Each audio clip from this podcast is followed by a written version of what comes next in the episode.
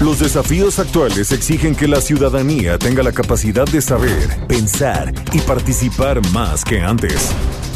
Bienvenidos a Sociedad Horizontal, un espacio donde Armando Ríos Peter y sus colaboradores analizan los temas más relevantes de la política y su impacto tanto en redes sociales como en las calles. Inicia Sociedad Horizontal por El Heraldo Radio, donde la H suena y ahora también se escucha.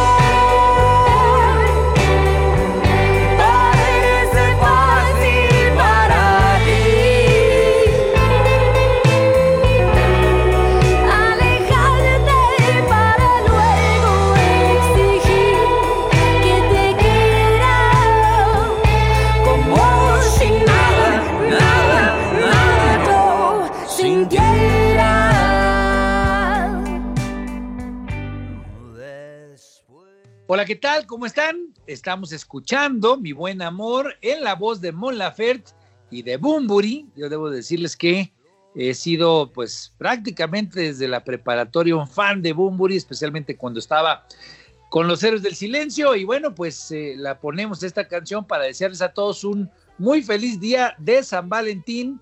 Y es así como les damos la bienvenida a Sociedad Horizontal, la verdad que todos construimos a través de la señal del Heraldo de México. Yo soy Armando Ríos Peter y están aquí conmigo y les agradezco como cada domingo, pues que me acompañe Maru Moreno. ¿Cómo estás, Maru?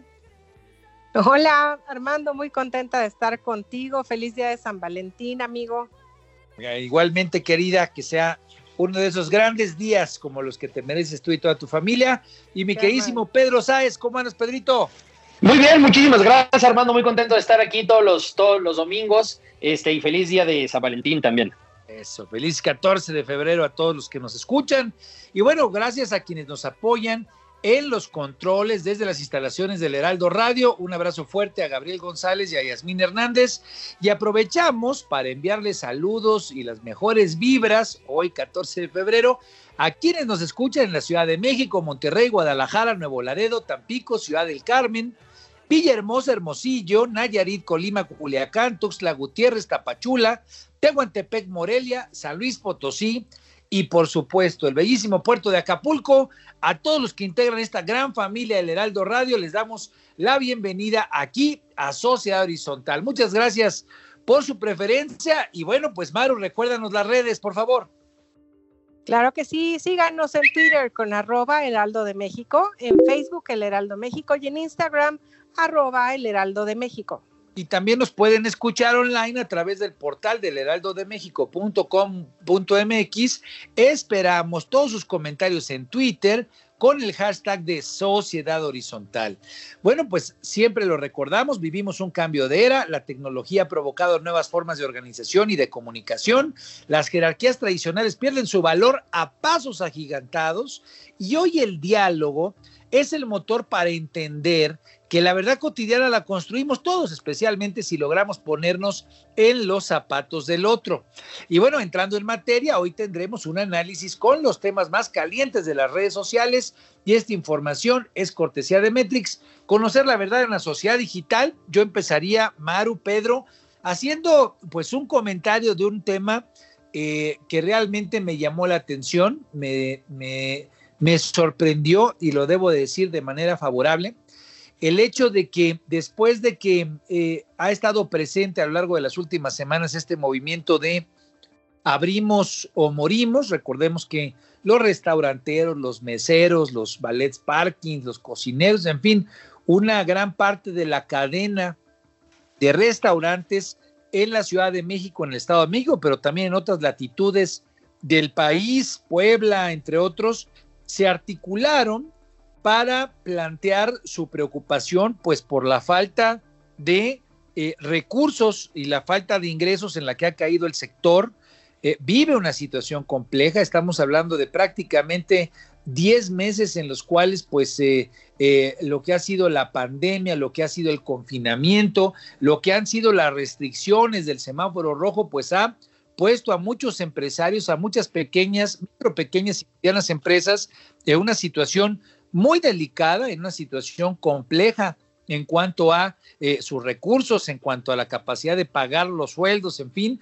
Y bueno, me parece muy interesante la noticia que vimos eh, recientemente en eh, las redes sociales, donde el Tacoín, y no, no quiero hacer aquí un anuncio, pero bueno, al final del día lo estoy haciendo, puso eh, el tema de que estaba a unos minutos, a unos días, lo decían así, de cerrar y se dio un fenómeno de la sociedad horizontal, de las redes y del diálogo, que en este caso fue solidario, para apoyar a través de quienes estaban participando en las redes a esta empresa, a este restaurante famoso, icónico.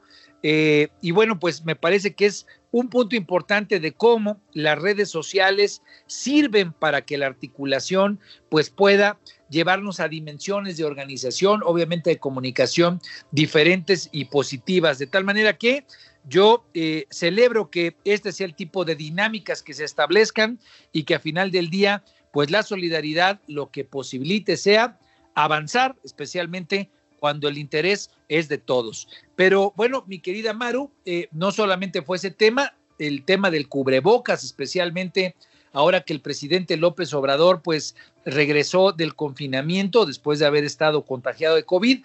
Cuéntanos, porque hubo una gran discusión, un gran debate alrededor de eso, por favor. Claro que sí. Como bien mencionas, tras superar el COVID-19, el presidente reanudó sus actividades sin cubrebocas argumentando que ya generó anticuerpos, lo que fue criticado y difundido con el hashtag cubrebocas. Además, surgió la campaña en redes hashtag yo sí me lo pongo, en la que los ciudadanos subieron sus fotografías usando la mascarilla y promoviendo su uso. También, por otro lado, y con este mismo sentido, dada la fallida estrategia de prevención, tratamiento y vacunación que México ha tenido, estamos hoy con la tasa de letalidad más alta del mundo por número de contagios, lo que le valió el mote de doctor muerte a López Gatel, quien otrora fuera el héroe que nos protegería de esta pesadilla que estamos viviendo.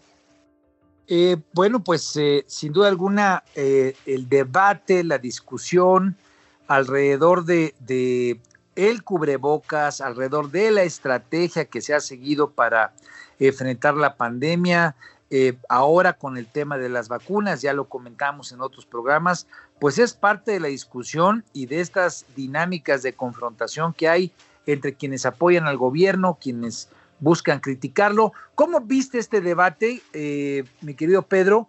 Eh, lo pregunto porque, bueno, el, presidente le da COVID, regresa e insiste en no utilizar el cubrebocas y eso genera una gran polémica.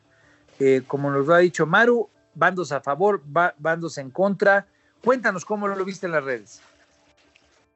Efectivamente, Armando, por parte de la oposición eh, digital se generó una enorme crítica, ¿no? Y, se generó una, discusión, una narrativa con mucha potencia eh, relativa a la imagen del presidente sin cubrebocas. Sin embargo, por el otro lado, eh, las, las articulaciones amloístas no se quedaron calladas, ¿no? Por supuesto. Y también uno de los, de los trending topics más importantes de la semana fue el hashtag AMLO más fuerte que nunca. Y la narrativa de que AMLO había vencido al desafuero, venció dos fraudes electorales, este, todos los días vence a la guerra sucia y también el lunes 8 venció al COVID. ¿No?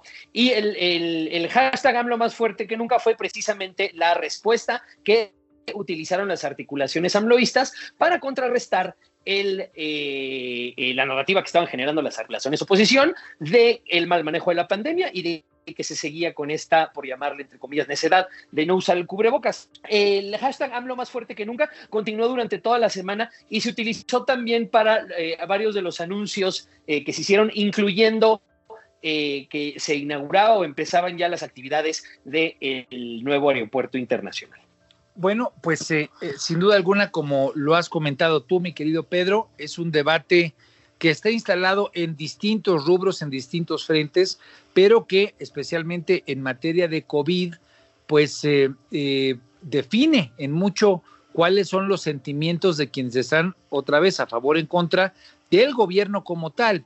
Y, el tema del cubrebocas, pues sí me parece que es difícil de argumentar eh, racionalmente, o no sé cómo habría que decirlo, el, por qué no utilizarlo, porque a final de cuentas el, presidente, pues es un, eh, es un eh, símbolo importante para muchísima gente, para millones de hombres y mujeres en el país, pues que ah, frente a su líder, frente al líder de la nación, como lo es el presidente de la República, pues dicen, si él no lo está utilizando, yo no lo utilizaré.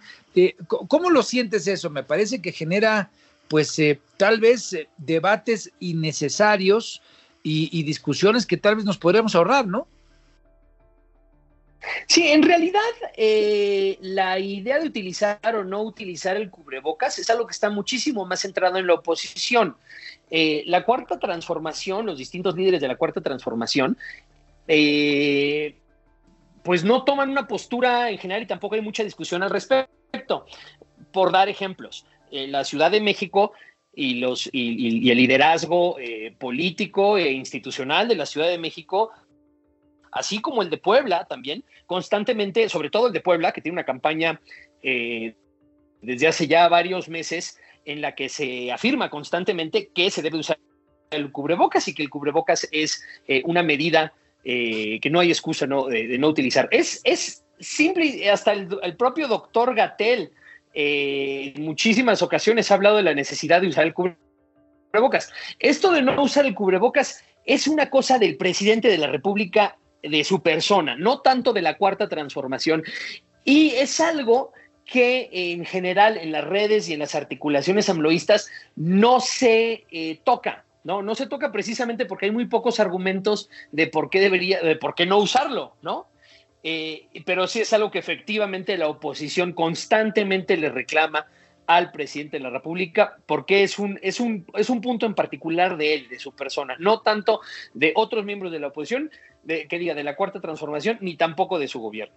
Eh, en esa evaluación, tú que revisaste las redes, ¿quién gana? ¿Gana más quien defiende al presidente o quienes lo critican por no utilizar el cubrebocas, Pedro? Bueno, en esta ocasión lo que sucedió es que el hecho del regreso de Andrés Manuel López Obrador, o sea, no fue, eh, fue bastante inteligente la, la, estrategia de lanzar el, hashtag y el trendy topic eh, AMLO más fuerte que nunca porque salió una imagen, una imagen bastante poderosa en la que se veía el presidente efectivamente eh, con, la vitalidad que lo caracteriza en las mañaneras, eh, saliendo a dar la cara otra vez como me, ya me recuperé. Y pues el país entero, de una cierta forma u otra, estaba preocupado de, de, de la situación de salud del presidente. Es una nota más importante, tanto en redes sociales como en medios tradicionales, que el presidente se recuperó y que está bien, a que no utilizó el cubrebocas, aunque en términos de, argumento, pues es más importante la otra situación.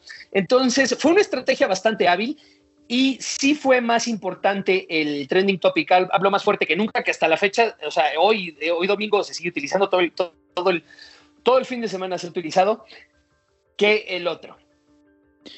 Bueno, pues eh, obviamente habrá que estar atentos a este asunto. A final de cuentas, lo, importante, digamos, de esta discusión es el presidente eh, dio negativo, vuelve a tomar su posición en las mañaneras, vuelve a convertirse en el eje central de la comunicación y eh, pues eh, hay una crítica, sí, que en el reporte de Metrix sí es muy puntual.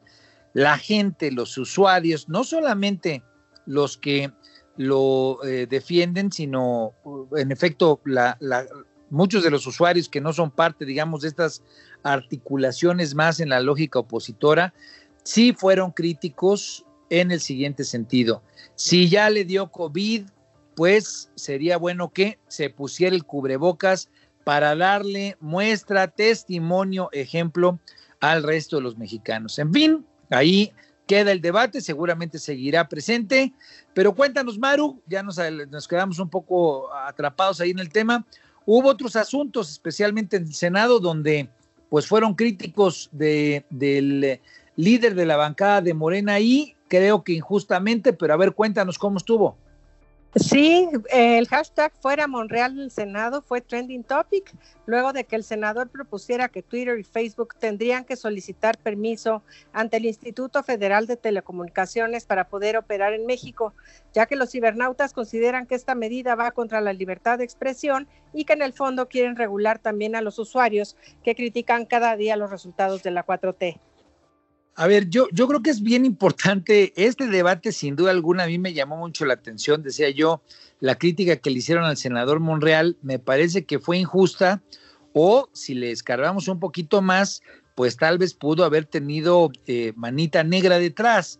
¿Qué es lo que propuso el senador Monreal? Y yo invito a que la gente revise esa iniciativa, pues es más bien tratar de defender a los usuarios que suspenderles sus derechos. O sea, eh, el debate, y aquí lo hemos analizado en Sociedad Horizontal, es que Twitter de repente o Facebook de buenas a primeras no avisan, golpe va y le quitan su cuenta a los usuarios que no convergen en la forma en la que ellos consideran que se tiene que dar la conversación. Tan es así que el que se lo hicieron fue a Donald Trump, nada más y nada menos al que era presidente de los Estados Unidos. Entonces, ¿qué es lo que plantea la iniciativa de Monreal?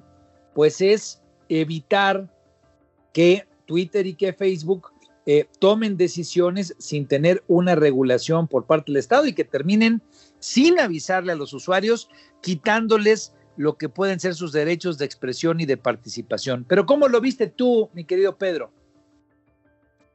Efectivamente, Armando, esta conversación en Twitter no, o sea, claramente no toma en consideración los detalles de la propuesta del senador Monreal y de su iniciativa.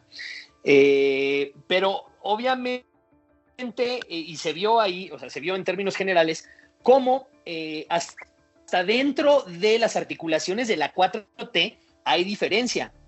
O sea, hubo miembros propios de las articulaciones de la 4T que tomaron esta mala interpretación de lo que estaba ocurriendo sin haber leído los detalles de la iniciativa y se fueron contra Monreal. Ahora, obviamente en las redes sociales los detalles es lo de menos, ¿no? Una vez que eh, empieza una conversación, un trending topic a favor de una posición, eh, se, agitan las emociones y las, todas las personas interesadas o los distintos grupos de poder que están interesados en que esa sea la narrativa que impere en las redes sociales, le meten toda la gasolina, la gasolina posible para que eso impere y eso fue lo que ocurrió. ¿no? Eh, efectivamente, no se tomó en consideración los detalles y lo que es muy interesante es que hubo tanto miembros de la oposición como distintos sectores de la propia 4T que, eh, que operaron en contra de la narrativa de Monreal.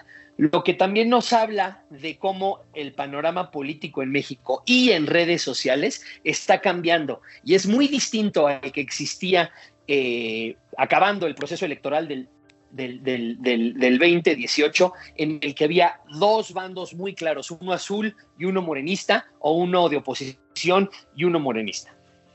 Ahora, eh, es, yo creo que aquí puede haber un tercer elemento, por lo menos lo dejo a la revisión, a, la consideración, a la reflexión del auditorio, porque si bien es cierto que se vio en este debate, eh, pues la discusión tradicional, los que están a favor, los que están en contra, es este el tipo de, digamos, de, de discusiones en los cuales luego la falta de claridad y transparencia que a veces existe en eh, el tema de las redes sociales, pues puede tener alguna mano negra detrás. Si aquí lo que se está tratando es de regular a Twitter y a Facebook, ¿qué nos dice que no hay cierta orientación de parte de estas empresas para que se dé la discusión en contra de una iniciativa que busca regularlos? Digo, es solamente una duda, una pregunta que a mí me surge, porque eh, en este ecosistema, pues muchas veces tenemos la preocupación de eh, qué es lo que puede estar atrás. Y no solamente de este debate, sino de todo. Hoy sabemos que las redes sociales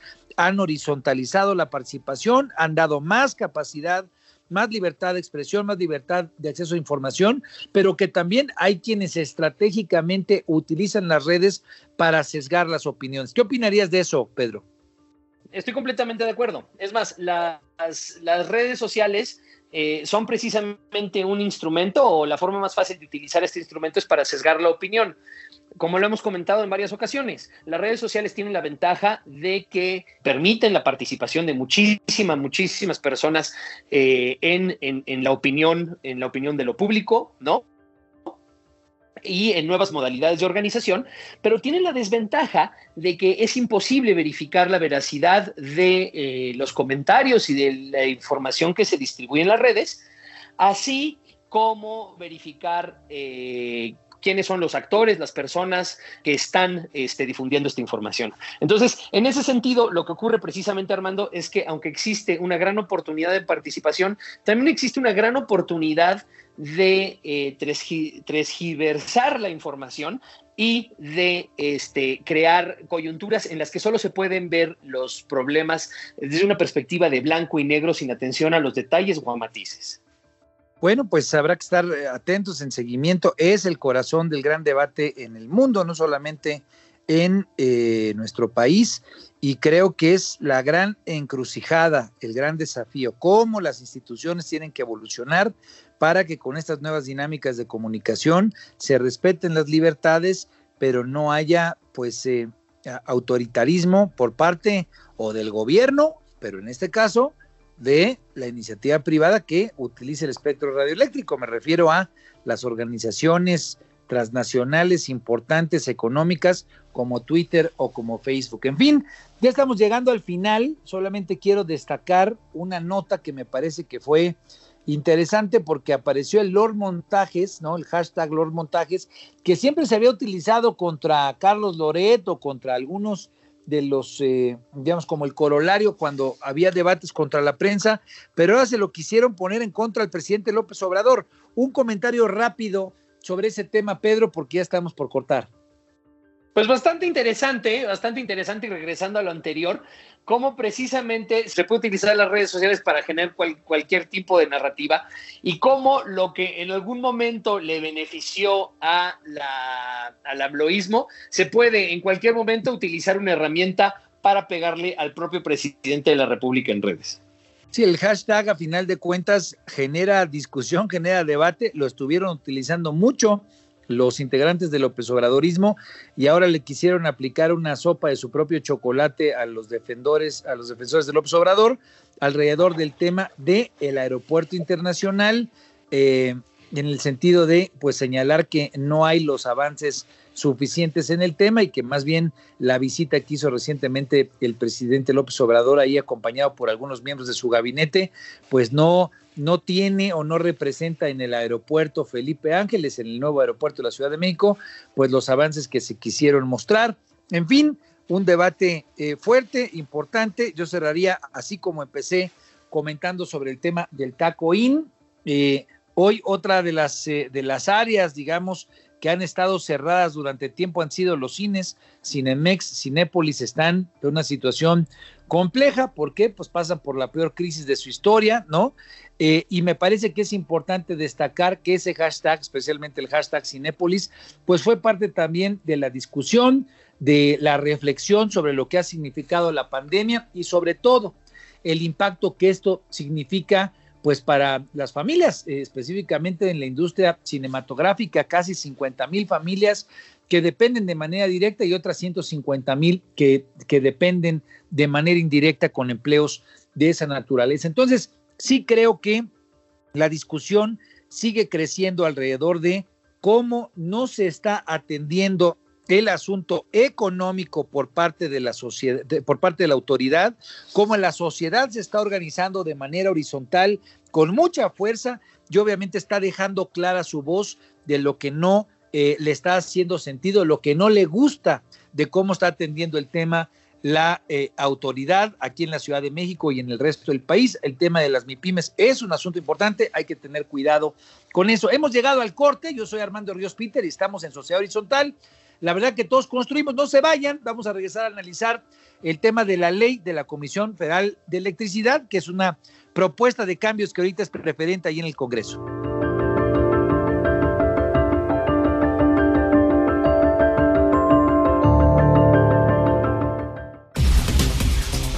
Vamos a una pausa y regresamos a Sociedad Horizontal por El Heraldo Radio.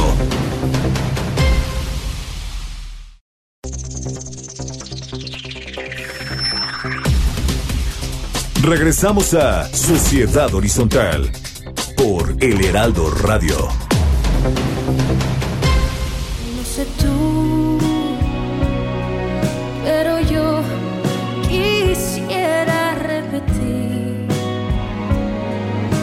cansancio que me hiciste sentir con la noche que me diste, el momento que con besos construiste.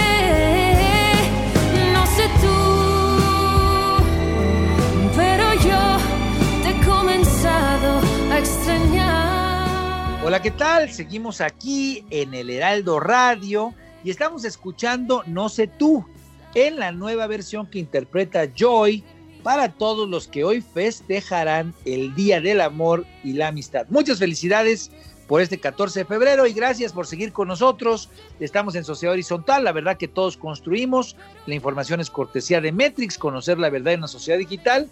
Yo soy Armando Ríos Peter y le agradezco que siga conmigo a Maro Moreno, a Pedro Sáez y especialmente que nos acompañe el día de hoy Rosanetti Barrios, quien es analista independiente de temas energéticos y consejera fundadora de Voz Experta. ¿Cómo está Rosanetti? Qué gusto tenerte aquí con nosotros. ¿Qué tal, Armando? Al contrario, el gusto es mío. Encantada de estar contigo y tu auditorio. Padrísimo. Eh, es importante para nosotros contar con la voz de una voz, eh, de una, de una persona calificada eh, que conoce del tema energético y en, eh, en, este contexto en el cual, pues me parece que es importante ponerle frente al auditorio un poco la, la, la, maqueta, el marco, donde en, en, los últimos, en las últimas semanas, pues se ha discutido en las redes sociales el tema alrededor de la energía eléctrica, de la energía en general. Empezamos el mes con una, pues con una resolución de la Suprema Corte de Justicia que me parece que es importante rescatar. La Suprema Corte de Justicia, después de que eh, la secretaria de Energía, planteó a través de un decreto una serie de modificaciones para garantizar la seguridad energética, una serie de modificaciones respecto pues al marco de competencia que ha venido prevaleciendo desde la reforma energética del sexenio pasado, pues los usuarios se fueron eh, al Poder Judicial y especialmente otra autoridad, en este caso la Comisión Federal de Competencia Económica, acudió al Poder Judicial, a la Suprema Corte, precisamente para pues que revisara el marco de incidencia en el cual la Comisión Federal de Energía, la Secretaría de Energía, pues estaba eh, yendo en contra del marco de competencia que tiene que vigilar y cuidar la Comisión Federal de Competencia Económica. Lo traigo todo esto a colación porque a final de cuentas el Poder Judicial le dio la razón a la Comisión Federal de Competencia Económica, eh, hizo ver en su, en su resolución que debe de imperar en materia de energía la competencia y no el tema de seguridad energética. Lo pongo en contexto porque justo en paralelo al arrancar el mes, pues el presidente, yo no sé si ya sabía cómo venía la resolución de la Corte y decidieron meter esta iniciativa preferente que se tiene que resolver en 30 días, no más. Esa es la característica de estas leyes, la tiene que discutir el Congreso y aprovecharla en un marco de 30 días. Pues cambia de manera eh, dramática, 180 grados, el perfil de eh, lo que será eh, el tema de proveeduría energética en el país, le da mano a la Comisión Federal eh, de Electricidad y pues en cierto sentido muchos eh, piensan que vuelve a instaurar un monopolio alrededor de la CFE. Pero bueno, esto es lo que a nosotros nos tocó revisar, ver en las propias redes, así se discutió. Pero bueno, qué mejor que tener a Rosanetti Barrios aquí con nosotros, analista de temas energéticos, para que nos explique a grandes rasgos en qué consiste esta iniciativa y qué implicaciones puede tener Rosanetti para el marco regulatorio, pues de esto que es el sector de generación de energía eléctrica.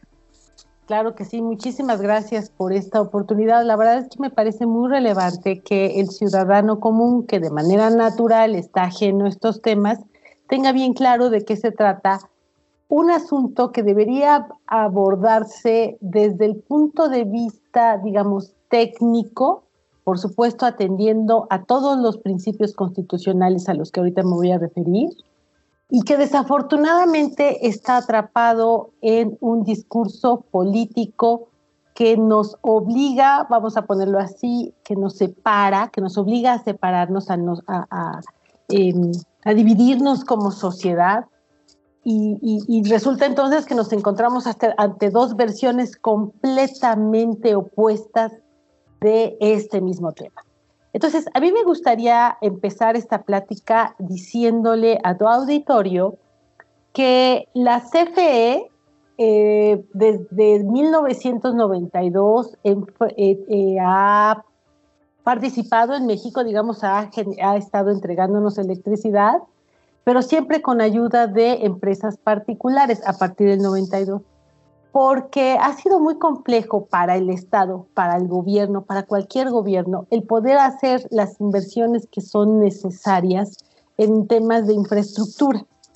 Entonces, pues ante la necesidad de, complementar al Estado, en 92, una reforma a una ley, a la ley de servicio eléctrico en ese entonces, em, permitió la entrada de empresas particulares en un esquema muy distinto, muy distinto al de la reforma de 2013.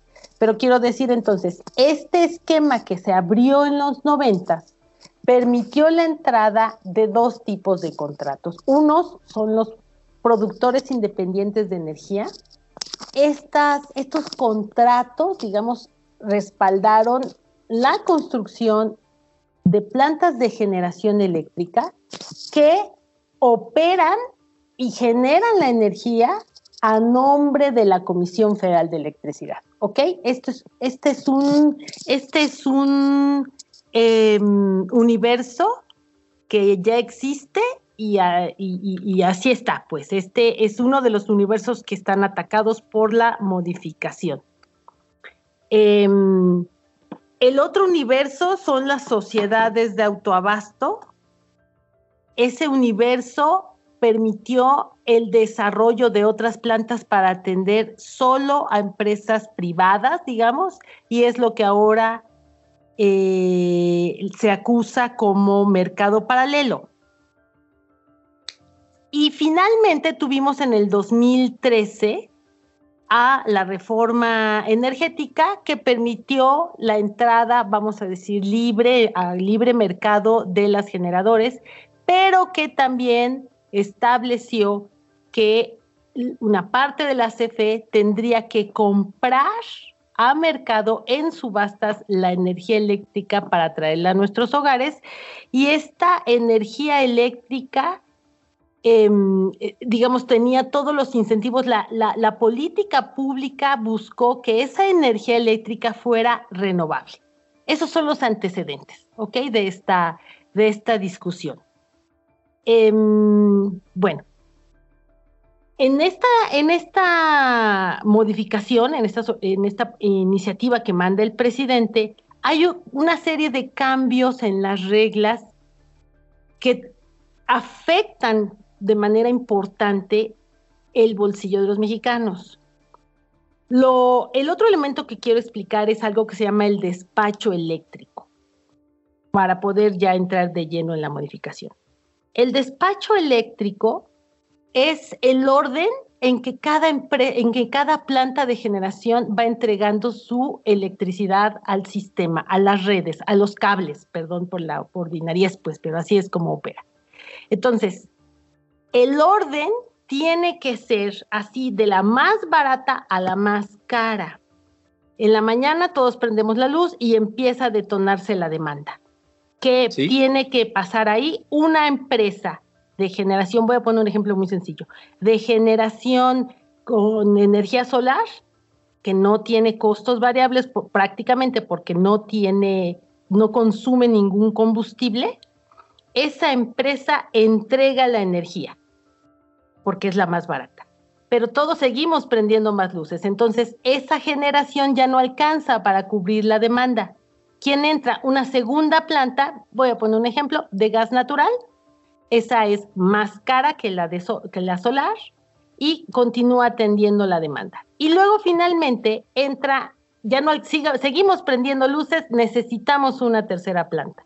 Y lo que tiene México es plantas a combustóleo. Bueno, entra la planta a combustóleo que es más cara porque el combustóleo es más caro que el gas natural. ¿Ok? Y así es como se atiende la demanda. Tuvo que entrar la primera, más barata, la segunda, más cara y así hasta la más cara. Eso se llama despacho económico. Lo que pretende esta, este proyecto es desaparecer el despacho económico para que primero operen las plantas de la CFE. Y las hidroeléctricas, por ejemplo, las hidroeléctricas. Por ejemplo, por ejemplo. Eh, eh, es un ejemplo que ahorita explico por qué eso no es posible, pero lo que es importante que sepa tu auditorio es que lo que dice la ley eléctrica es que primero van a entrar las plantas de la CFE. No distingue si serán las hidroeléctricas, o serán la inmensa mayoría de plantas que tiene la CFE que corren, que generan con combustóleo y con diésel. ¿Ok? También tiene muchas gas natural, también hay gas natural, esa es la verdad. Bueno, entonces, lo que es, es importante para mí que tu, auditorio, eh, digamos, cuando escuche los argumentos oficiales que dicen es que los, las, las plantas privadas Em, tienen ventaja, entran primero y eso le causa un daño a la CFE. Por lo tanto, nosotros vamos a corregir eso.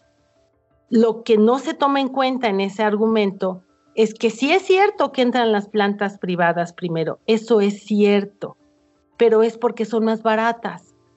Y además, lo que se está dejando de lado de manera muy importante es que son limpias. Así es que me gustaría aquí, hablando de, de energía limpia, hablar de las hidroeléctricas. Lo que nos dicen es, van a entrar primero las hidroeléctricas. Eso, si es cierto, representa un peligro brutal para México de no tener agua. ¿Por qué? Porque el uso del agua, es decir, las, las, hidroeléctricas, pues son las presas.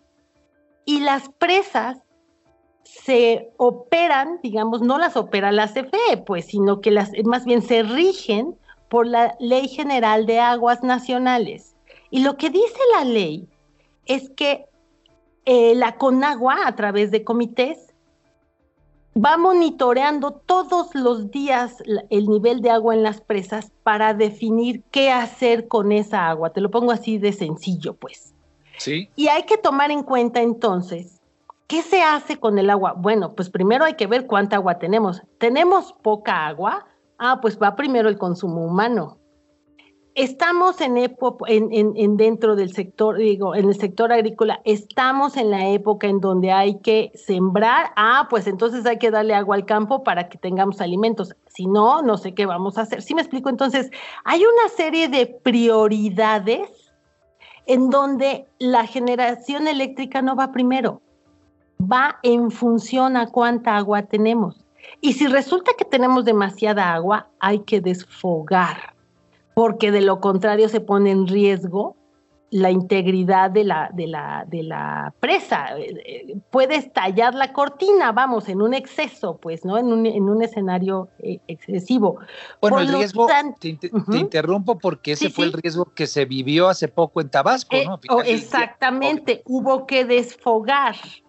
Entonces, lo que estoy diciendo es, no puede ser que pensemos que la energía limpia, vamos a ponerla así porque hay una discusión internacional, pero limpia de las presas sea la que va a sustituir la energía limpia de las plantas eólicas y solares, que son privadas. Sí es cierto que son privadas, pero yo aquí quisiera, eh, digamos, concentrar la plática en los temas técnicos y olvidando de quién es la planta. Entonces, esta es la razón por la cual es imposible pensar que van a ser las presas las que pueden sustituir la generación eléctrica de esas otras plantas, a menos claro que querramos llevar al país a un problema muy grave, muy grave en materia de agua. Y yo realmente creo que eso no es lo que se, lo que se busca en la iniciativa. Bueno, entonces las presas las tenemos que poner a un lado.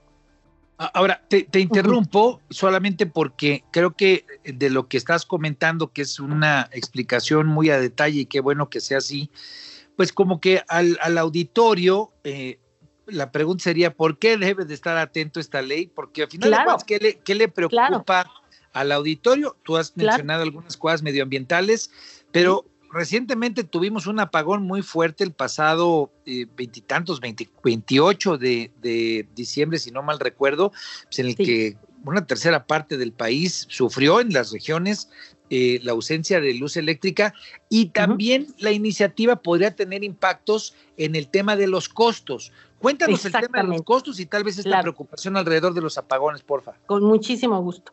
Al cambiar el despacho, como decía yo hace rato, decía, no puedes pensar que son las hidroeléctricas, ¿ok? Entonces, ¿qué plantas de la CFE sí podrían entrar para sustituir la energía barata y verde? Pues las que consumen combustóleo y diésel, también las de gas natural. Esas plantas sí las puedes programar, puedes aumentar, digamos, controlar la cantidad de energía que pueden producir porque consumen combustóleo. Entonces, usas más combustóleo y la planta opera más tiempo. ¿Esto qué quiere decir? Pues en principio que sale más caro, así, no hay más. Si, para, para, si el, el, el costo de la planta eólica o solar es muy bajo y metes y la sustituyes por una planta que consume combustóleo o diésel y esta planta es mucho más cara cuando te digo mucho más, estoy hablando de cuatro a cinco veces más cara. Cuando tú... Perdón, Rosanetti, o sea, es decir, sería más costosa en términos medioambientales, pero ¿podría incrementarse el costo de la tarifa de los usuarios? Yo te diría, no, no es sin el podría. Se va a incrementar el costo de generar electricidad. Ahora bien, ¿Qué puede pasar entonces para que no suba la tarifa de los usuarios? Porque nos dicen que no sube y que no sube y que no sube. Muy bien. Subsidiarlo. Exactamente. No hay más. Es que, es que no hay otra forma de pensarlo. O sea, sí, insisto, es, van a sustituir a la energía barata y verde por energía más cara y que contamina esto es así porque no se puede sustituir con la energía de las presas. Ya expliqué por qué. No se puede. Entonces vas a tener que meter combustóleo y diésel, que es mucho más caro. Si subsidia el gobierno para que no suban las tarifas, por lo menos algunas no subirán, otras necesariamente, pues la verdad es que entonces tenemos que recordar el concepto del subsidio y lo grave que es para la sociedad, porque es o compramos vacunas o ponemos escuelas, hospitales o subsidiamos la electricidad, porque para todo no alcanza. Una, una pregunta, y sé que Maru me ha estado pidiendo la palabra, pero eh, ¿qué, ¿qué, impactos puede tener esto en los apagones? O sea, en, la parte... Ok, me encanta la pregunta también. Mira, em, el Estado, la razón por la cual hay privados produciendo, además de que son más baratos, es porque el Estado nunca ha tenido dinero suficiente para invertir en este tipo de infraestructura. Y te voy a dar el ejemplo puntual de esta administración. El presupuesto de egresos de la Federación 2021 no le dio a la CFE un peso para construir una nueva planta eléctrica. ¿Por qué? Porque no hay. No tienen dinero, no alcanza. O se hace la refinería o le dan dinero a CFE. No alcanzó la CFE. Entonces, es una realidad que el Estado no tiene el dinero suficiente para atender la demanda creciente de electricidad. Yo sé que estamos en medio de una crisis, yo sé que la demanda en general se ha deprimido, pero vamos, pues es una realidad que todos aspiramos a salir lo más rápido posible de, esta, de este problema. Y pues los, los, los recursos del gobierno, pues cualquier gobierno, son escasos por naturaleza si no hay dinero para la red eléctrica eh, y, los privados ya no van a poder invertir, o sea, simple y sencillamente no se entiende, no se entiende cómo podrían sostener el servicio eléctrico. Y hay un dato más importante del que es un poquito más, como más ajeno al ciudadano, que son las redes de transmisión, los cables por los que se mueven los electrones. Las redes de transmisión, estas grandes torres que vemos cuando vamos en la carretera, tienen un déficit de inversión ya desde hace varios años. La verdad es que eso no es un problema que sí hereda este gobierno, sin duda. El apagón que tuvimos en diciembre, lo que todos tenemos claro, porque pues todavía no se conoce el estudio eh, causa raíz, eh, lo que todos tenemos claro es que el problema se detonó en cinco líneas de transmisión. Es decir, que las líneas de transmisión están sobrecargadas, tienen problemas. Nadie está invirtiendo ahí, nadie. Y solo lo puede hacer. Resulta que la transmisión es un monopolio exclusivo del Estado mexicano. Claro, el riesgo, e, el riesgo sigue ahí y vamos a terminar pagando más por subsidiar o por otras cosas sin el mantenimiento. Perdón, estamos a punto de cortar. La verdad es que ha sido muy interesante escuchar a nuestra experta, pero no quiero dejar de escuchar a Maru que lleva la mano levantada desde hace un rato. Maru, por favor. Gracias, Armando. Hola, Rosanetti, ¿cómo estás? Hola, hola, Maru, qué eh, gusto. Sabemos que en la semana estuviste presente en el Parlamento abierto que se llevó a cabo para esta discusión. ¿Nos puedes comentar desde tu punto de vista, ¿sirvió o no sirvió? Mira, Maru, yo creo que estos ejercicios deben existir, son parte de una democracia.